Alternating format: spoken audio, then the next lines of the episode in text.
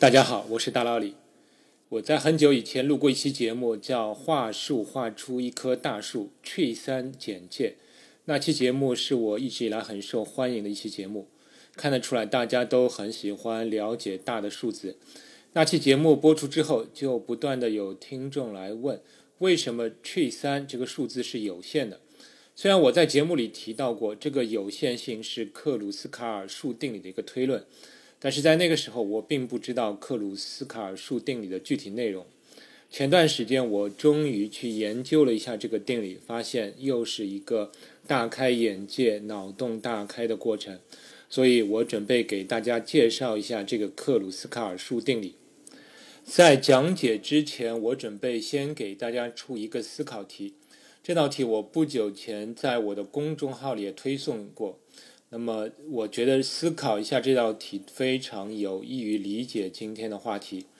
这个思考题是有关于一个写数列的游戏。这个游戏的目标是尽可能写出长的数字序列。这听上去就是跟 Tree 三有点像。但是这个写数字序列的游戏呢，是需要符合以下的规则：第一个，数列的第 n 项最多只能有 n 位数；第二个。数列左边的项不能嵌入所有其右边的项。那么这里有个概念要嵌入，嵌入我们是有一个具体的定义的。这个定义是这样的：假设是有两个数字的字符串 a 和 b，b 的长度大于等于字符串 a 的长度，而且存在以下这种情况。就是可以从 B 中删除若干个字符，留下与 A 相等长度的字符串。因为前面说了，B 的长度是大于等于字符串 A 的。那么，如果从 B 当中删除若干个字符串，留下与 A 相等的字符串，并且我们把剩下的部分的字符串合并起来，让它去与 A 去比较，而且我们是按位比较，一位一位的去比较。如果在每一位数字上，a 的数字都小于等于 b 删除后剩下的那个数字，那么就称为 a 可以嵌入 b。以上就是这个嵌入的定义啊。那么我们可以举些例子便于理解，比如二这个数字就可以嵌入三，因为这两个直接相等，所以 b 也不用删除了嘛。那么二是小于等于三的，所以这个二就是可以嵌入三。呃。当然，这里你要记住啊，就是我们现在把这个字数字都是当做字符串来处理的，你并不要把它当成一个具体的那个自然数来看待。那么还有一个例子，就是字符串三二一可以嵌入一三三一二，因为我可以从 B 当中删除那两个一，那么一三三一二删除两个一就剩下三三二。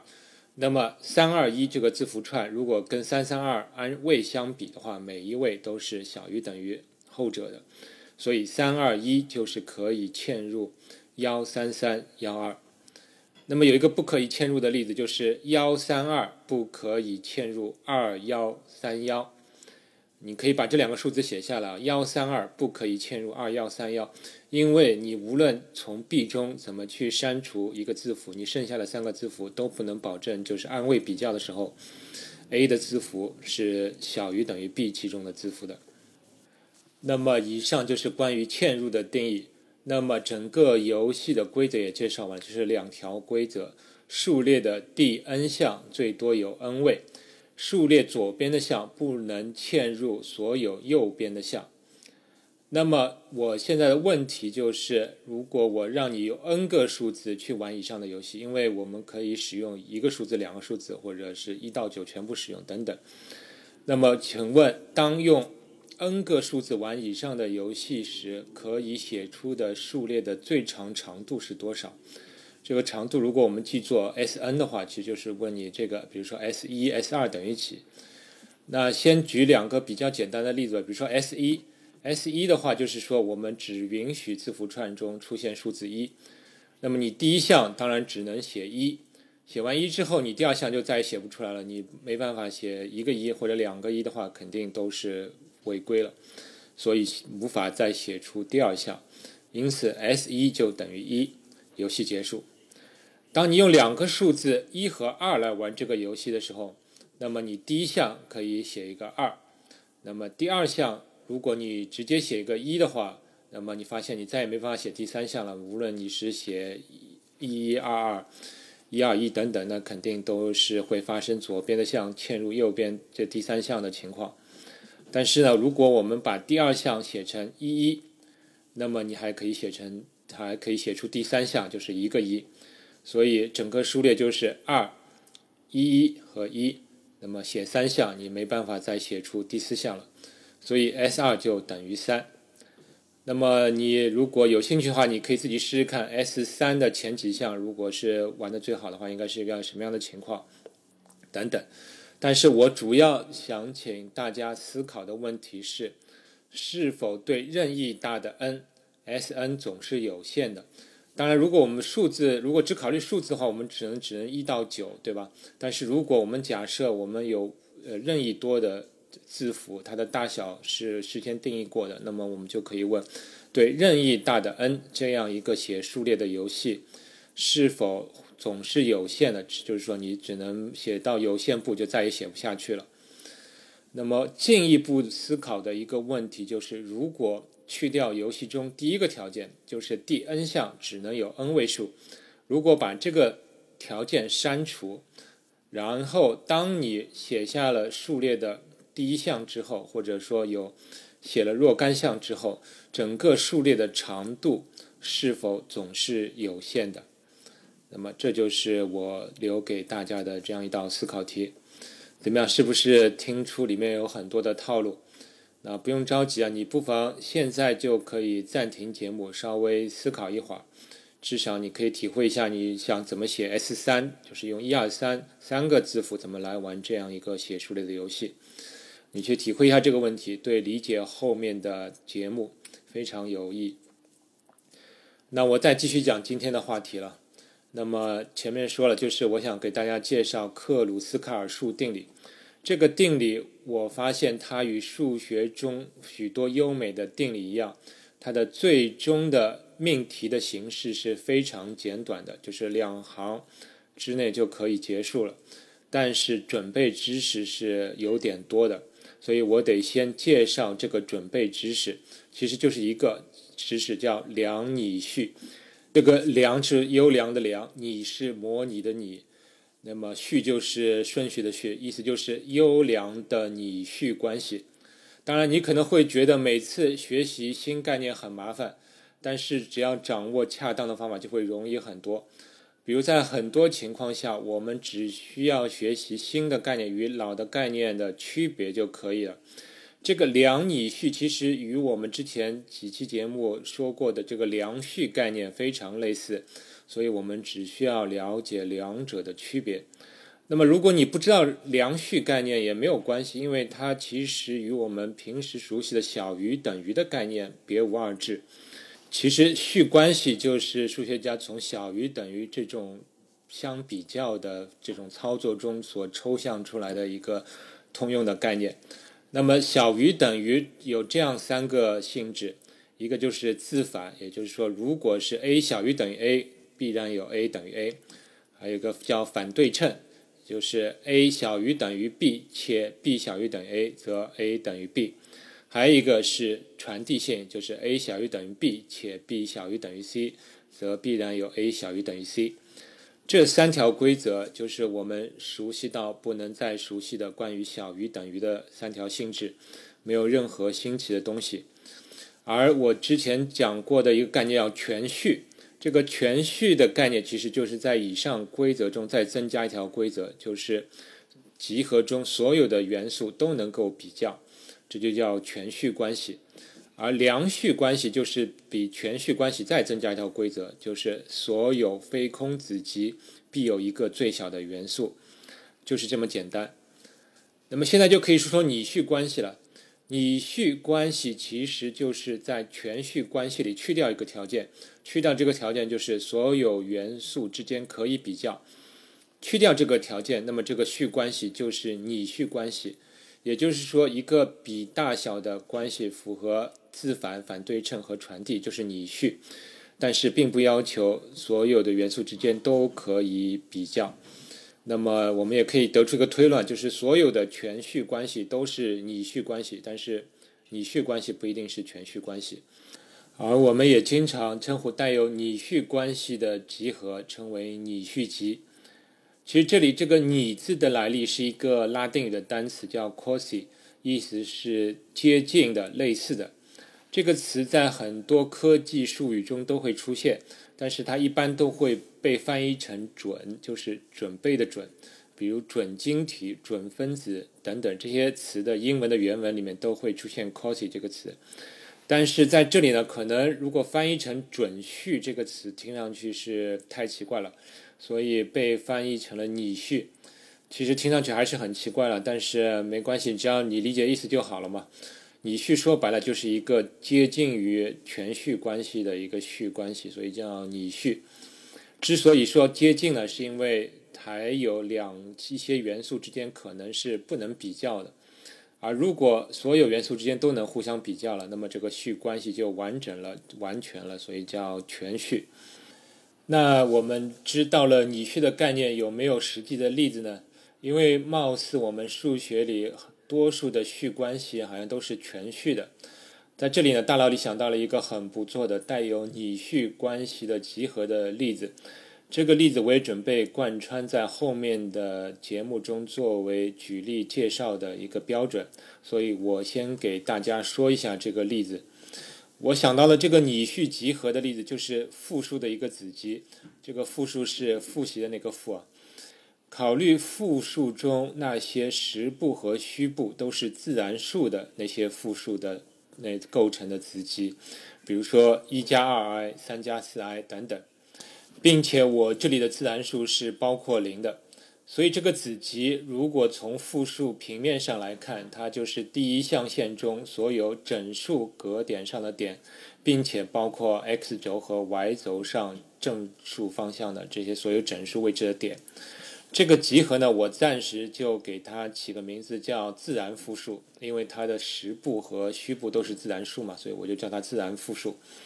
自然复数里的数本身是不能直接比较大小的，但是我可以这样来定一个小于等于的概念，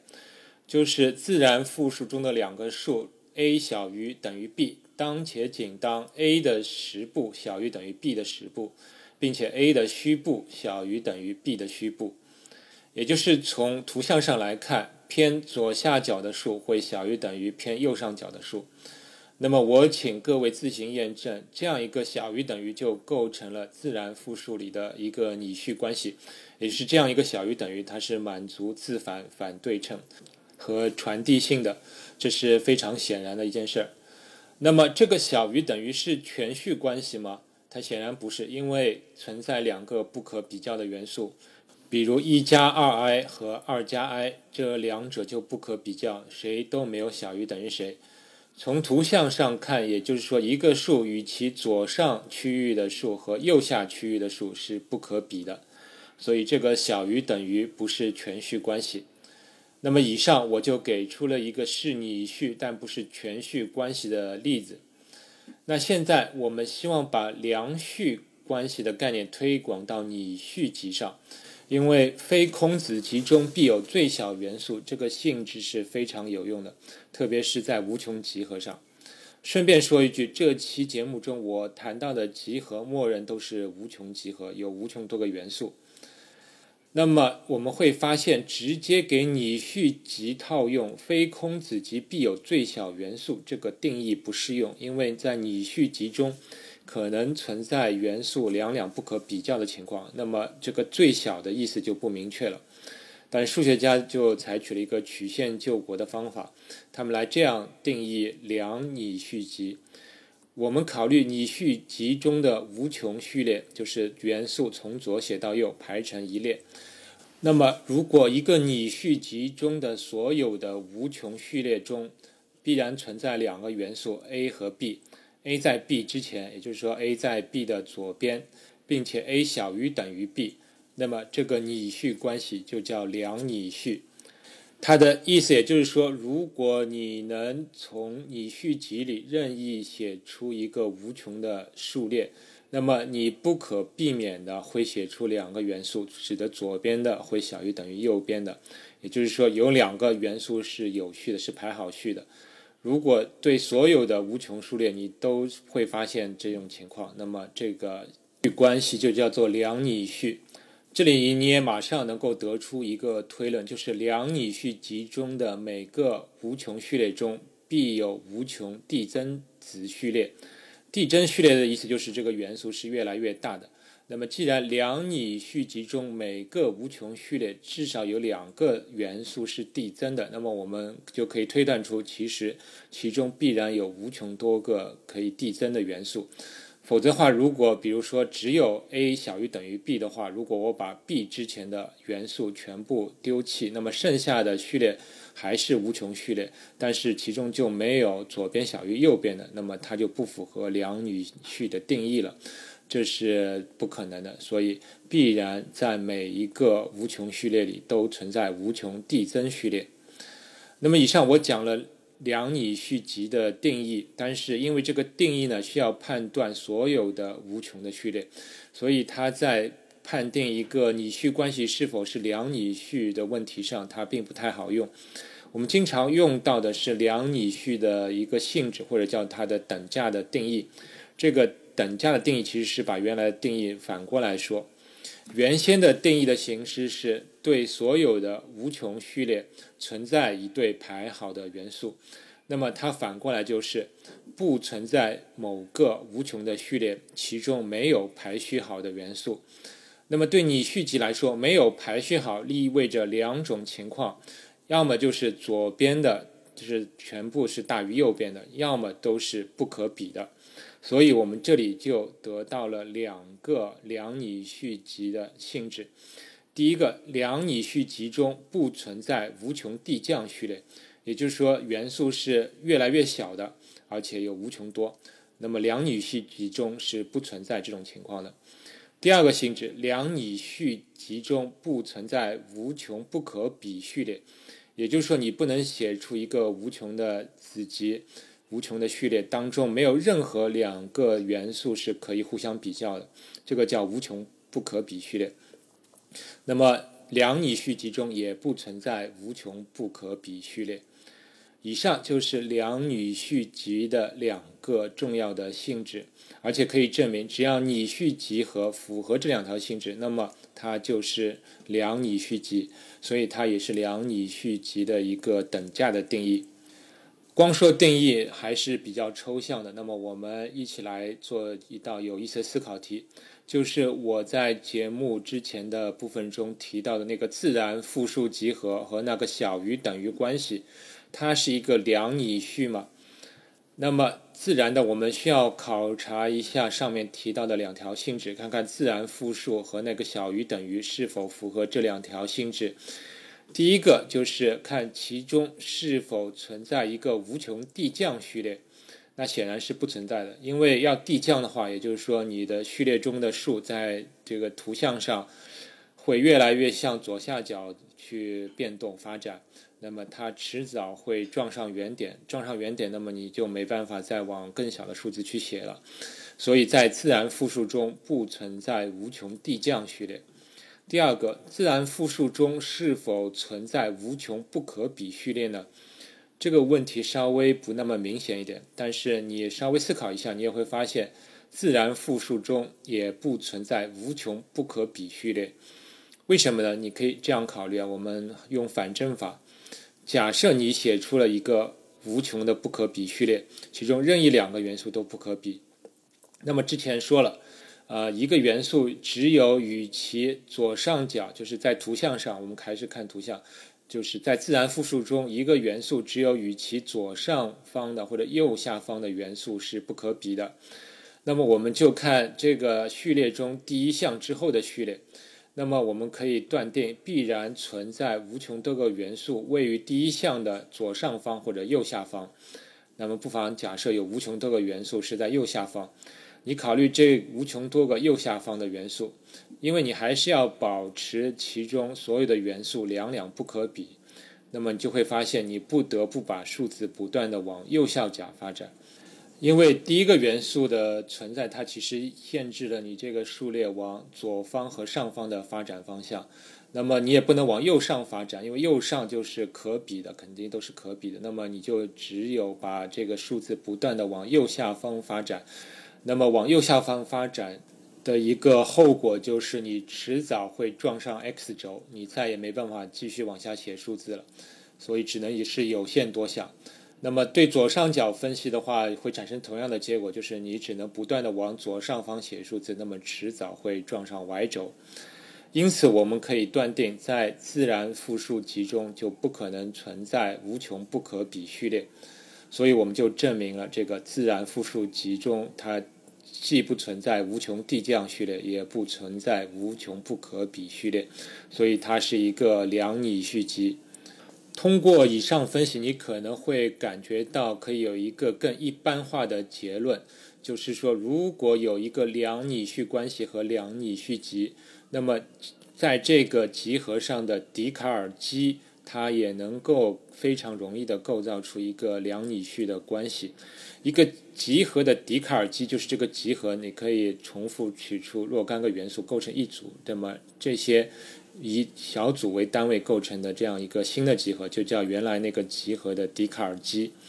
那我们之前所所说的自然复数，其实你就可以看成是自然数集合的笛卡尔积，也就是一对对的自然数拿出来构成这样一个集合。那么之前的这个分析，其实就是说一对对自然数，它们根据原先的自然数上的这个小于等于的关系，所得到的扩展出来的这样一个小于等于关系，它仍然是两拟序集。那么我们可以把这个结论一般化，也就是说，当一个集合上有一个两拟序关系的时候，那么这个集合上的笛卡尔积也可以定义出一个两拟序的关系。也就是说，呃，当 a 小于等于 b 的时候，是当且仅当 a 里的每一个成分都是小于等于 b 中的对应位置的每一个成分。那么我们知道，自然数上的小于等于是一个两拟序关系，其实它是一个两全序关系啊，但没关系，它是两全序关系，它必然就是拟序关系。那么，因为自然数上的小于等于是一个两拟序关系，那么自然数的笛卡尔积的集合上都能构造出两拟序关系。也就是说，我们并不局限于一对对自然数比，我们可以三个自然数、四个自然数，甚至是一百个自然数构成一组，那么其构成的集合中仍然可以形成那种两拟序的关系。到这里，不知道你有没有体会到两拟序的性质中所优良的那个部分？也就是说，以少得多，以弱胜强。因为拟序关系它的要求其实是很宽松的，因为这种小于等于这样的比较是非常常见的。而拟序关系甚至不要求于所有的元素之间都可以比，但是呢，它能够推出非常强的结论。这个些结论都不是那么明显，甚至是反直觉的。比如说，在那个自然复数中不存在无穷递降序列和无穷不可比序列，它已经不是那么明显了。那如果我们是把一百个自然数构成一组呢？但是即使是一百个自然数构成一组这样的一个集合，我们也知道其中不存在无穷递降序列和无穷不可比序列。其实这个结论是非常强大而且是非常有用的，可以给大家自己来再继续思考一下。那么今天的节目就先到这里吧。我给大家一点时间来消化一下两拟序集的概念和性质，也很推荐各位思考一下节目开头的那个问题。那么下一期我们就可以正式讲一讲 tree 三为什么是有限的。我们下期再见。学声音。